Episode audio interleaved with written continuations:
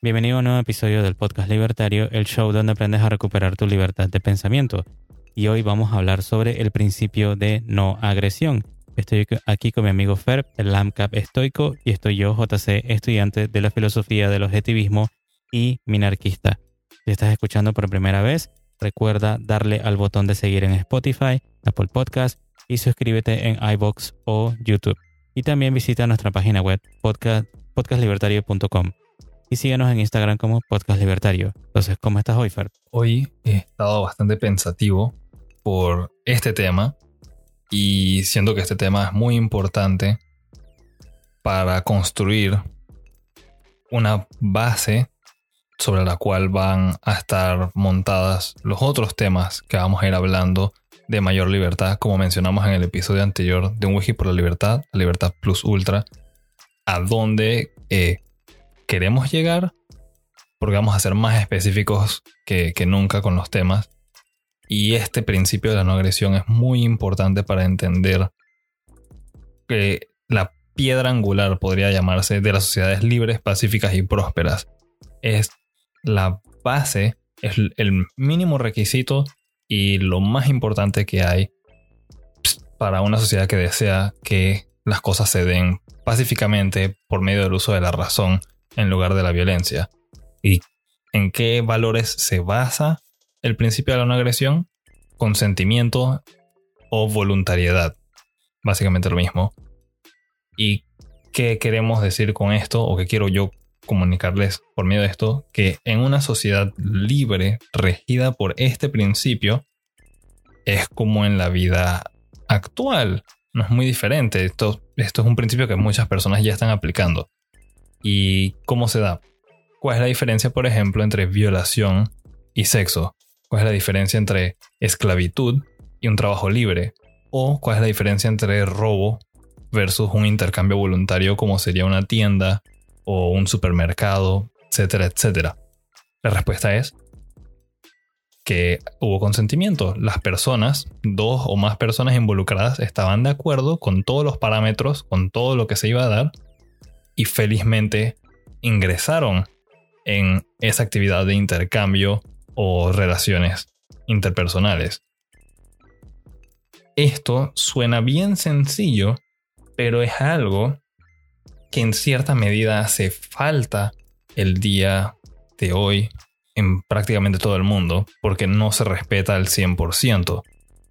Todo el mundo sabe que, por ejemplo, violar es malo, la esclavitud es mala, ¿Qué pasa con el robo, por ejemplo? Mm, ahí entonces vamos a ir viendo en otros episodios más adelante por qué el este principio de la no agresión no es tan respetado. Pero estos son los valores principales que siempre tienen que tener en mente cuando escuchen.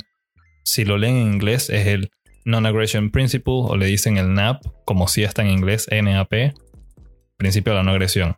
Escuchan eso, asocienlo enseguida con consentimiento, voluntariedad, acuerdos. Ok, entonces eh, lo que yo entiendo por el principio de no agresión, digamos que yo lo veo distinto como estudio objetivismo.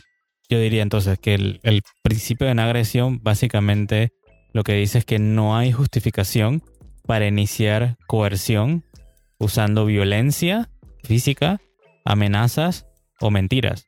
O sea que básicamente no es bueno iniciar ni la violencia física, es decir, dañar a nadie, no es bueno usar amenazas de que vas a dañar a alguien, o sea, una amenaza de violencia física. Y tampoco es bueno el fraude, es decir, o sea, mentir en un acuerdo o en un, contrato entre privados, ¿no? Creo que, así es como yo lo definiría de forma mucho, digamos que más sencilla, porque a mí me gusta así como lo más sencillo posible. ¿Qué, tú dirías de, de esa definición, Fer? Yo diría que está bien acertada. Es exactamente lo que uno está buscando con lo que menciono no, consentimiento. Por ejemplo, si nos vamos al fraude, si hay un contrato profesional entre dos empresas, pues las dos partes esperan que se cumpla todo lo estipulado dentro del contrato. Pero si, digamos, eh, es un intercambio, es una, una compañía está absorbiendo a otra y dice, ok, tú me vas a dar toda tu propiedad, vas a pasar todo a mi nombre, después de que yo te pague un millón de dólares. ¿Qué tal si la empresa que está pagándose a ser loca y dice, ah, le va a pasar 900 mil, me quedo con 100 mil. Hey, eso no es lo que acordamos, porque estás tratando de aprovecharte de mí. Me estás tratando de robar, estafar, son, van por la misma línea. Y eso mismo uno lo puede aplicar entonces con, regresemos a la parte de violación. Hey, una persona quiere, la otra persona no quiere, no te fuerces. Está mal, simplemente está mal. Suena bien sencillo. No sabría cómo ponerlo más sencillo, la verdad, pero lo triste es que hay muchas personas en el mundo que no entienden este simple concepto, no pueden aceptar que les digan que no. Y esa es la base de todo lo criminal y lo malo hoy día, diría yo. Y es por la falta de entendimiento de este principio de la no agresión. También cabe destacar que el principio de la no agresión lo trataríamos más que nada yo como narcocapitalista como un derecho. Tú tienes protección bajo ese principio de la no agresión. ¿Qué derecho? ¿Qué protección? El de la legítima defensa. ¿Por qué? En el nombre está agresión. ¿Qué constituye una agresión? Alguien está violentando tus derechos naturales, está atentando contra tu vida, contra tu propiedad o contra tu libertad. Si alguna de esas tres está en riesgo, la persona que te está agrediendo pierde protección por completo de esos derechos. ¿Por qué? Si alguien te saca un arma, te quiere matar, eh, tú técnicamente deberías poder defenderte legítimamente tú estás pacíficamente caminando por ahí, alguien te quiere terminar con tu vida o quiere despojarte de tus propiedades por medio de la expropiación. ¿Qué vas a hacer? Trata de defenderte, tal vez no con violencia, pero con otros métodos. Eso es lo que es el principio de la no agresión. Es evitar que hayan personas abusivas dentro de la sociedad. Ponerle límites para que se protejan los derechos naturales de cada persona. Bueno, yo lo vería como el punto de vista de estudiante de objetivismo y a mí me gusta llevarlo a través de las ramas de la filosofía. ¿qué quiere decir eso? Que cómo llegamos al principio de no agresión o por qué el principio de, no agresión es algo bueno para todos, ¿no? O principalmente bueno para el individuo. Si es bueno para el individuo, es bueno para todos. Entonces, si nos vamos estudiando primero desde la realidad, ya sabemos que la realidad es objetiva, solamente es esta realidad y por más que patales y chilles, no se puede cambiar los hechos de la realidad. Hay que aceptarlos y lidiar con ellos. Entonces sabemos que en la realidad, en el universo dado, tenemos la vida, o sea, llegamos a, este mundo, a este universo, vivimos, tenemos esa vida, pero nada ni nadie nos garantiza la supervivencia. Entonces, para poder sobrevivir, primero hay que producir.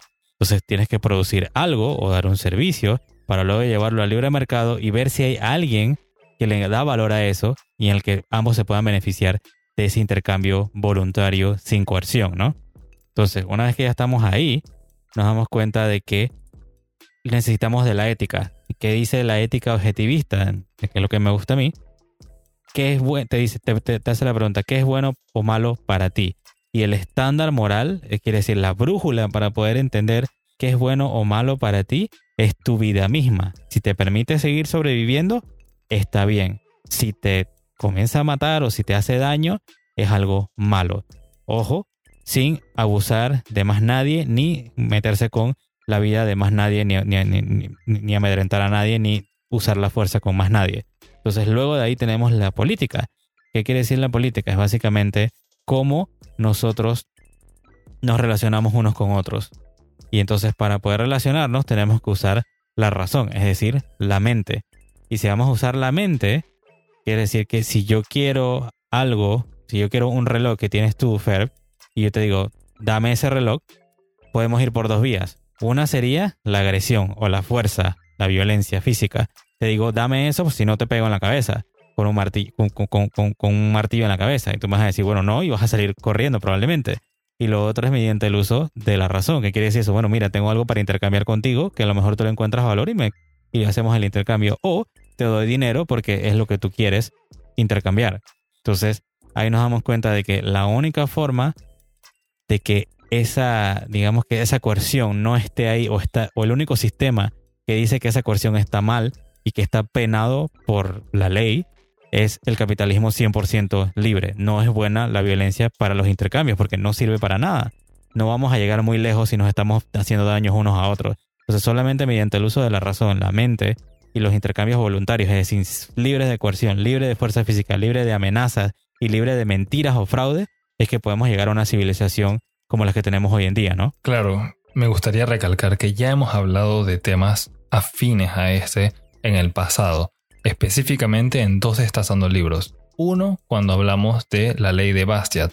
Bastiat, en ese libro, en ese escrito, él menciona el derecho a la legítima defensa. Locke también lo menciona en sus escritos. Y también tenemos a Molinari en la producción de seguridad, de que las personas en verdad buscan siempre involucrarse en procesos productivos. Eso es lo que todo ser humano quiere. Toda persona racional, toda persona buena y decente no busca estar involucrado o involucrada en combate físico. Uno aprende ese tipo de cosas o busca conocimiento o herramientas que te ayuden en ese ámbito por una necesidad, pero no es un deseo de la persona racional estar involucrado en guerras, en peleas callejeras, etcétera, etcétera. A lo que quiero llegar con esto y la importancia que quiero recalcar de este tema del principio de la no agresión, la importancia una gran magnitud, es, prácticamente colosal la escala de la importancia del principio de la no agresión en una sociedad libre y respetuosa. Por eso lo mencioné, es la piedra angular. No hay nada que pueda estar en su lugar ni nada que la pueda reemplazar.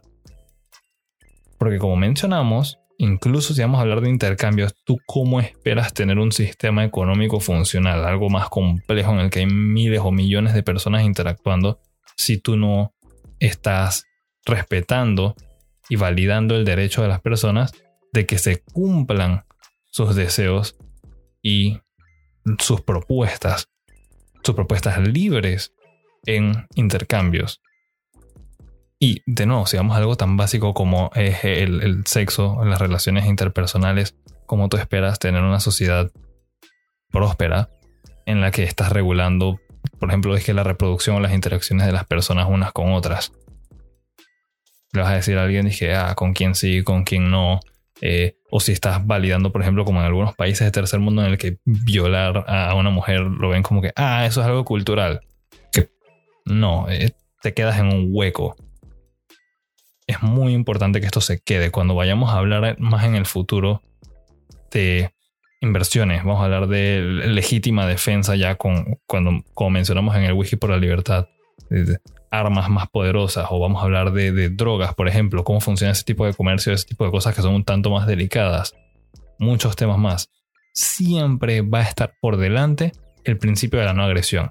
En el libertarianismo o liberalismo, como le quieran llamar, la base de todo es que se respeta siempre, en todo momento, en todo lugar, el consentimiento de las personas. Tú no puedes forzar a nadie a participar de algo que no quiere. Ya pasando, digamos que esta es mi última reflexión, es de que tenemos que ser conscientes de esto. Como mencionabas tú, Fer, en nuestros países al parecer no tenemos este concepto. Por eso es que hemos, digamos que en cincuenta y tantos, o bueno, ni, ni recuerdo cuántos episodios hemos hecho sobre filosofía. Es importante tener una filosofía. ¿Qué quiere decir eso? Las ideas, los valores. Es importante que tengas esos valores de cómo funciona el mundo, dónde estás parado y qué deberías estar haciendo para poder entender de lo que vamos a seguir hablando, o más bien de todo lo que viene en los nuevos episodios del podcast libertario.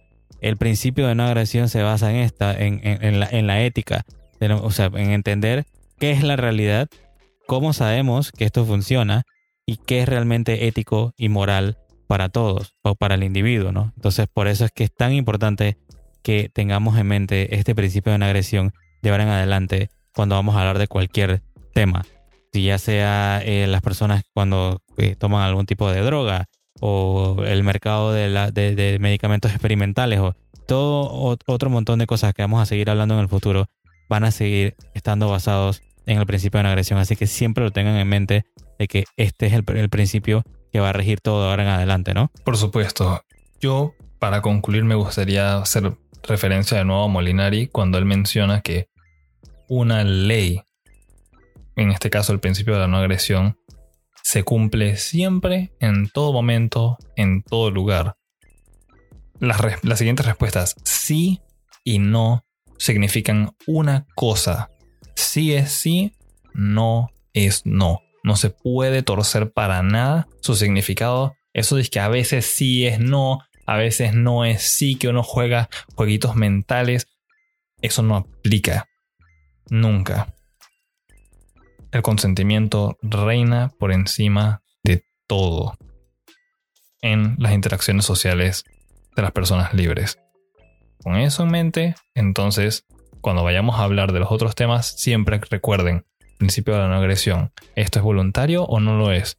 Es lo que va a determinar si la interacción que estás teniendo con otra persona es buena o es mala. Así de sencillo. La otra persona quiere sí, tú también quieres sí, es bueno. Tú no quieres, la otra persona sí, es malo. Así de sencillo. No hay nada más que pensar. Suena bien sencillo, medítenlo.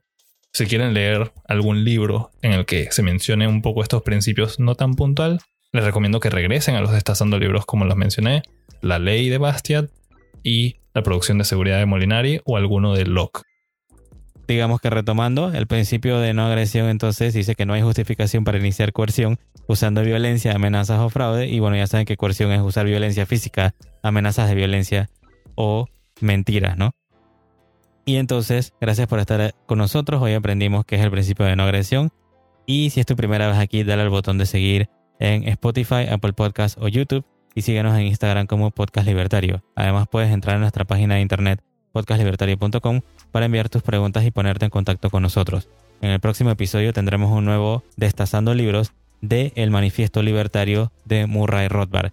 Y por último, comparte este episodio con tus amigos y familiares y recuerda, tenemos una cultura por salvar. También recuerda que el consentimiento y la vida pacífica es gratis, pero la agresión y robo por parte del Estado siempre cuesta. Nos escuchamos en la próxima.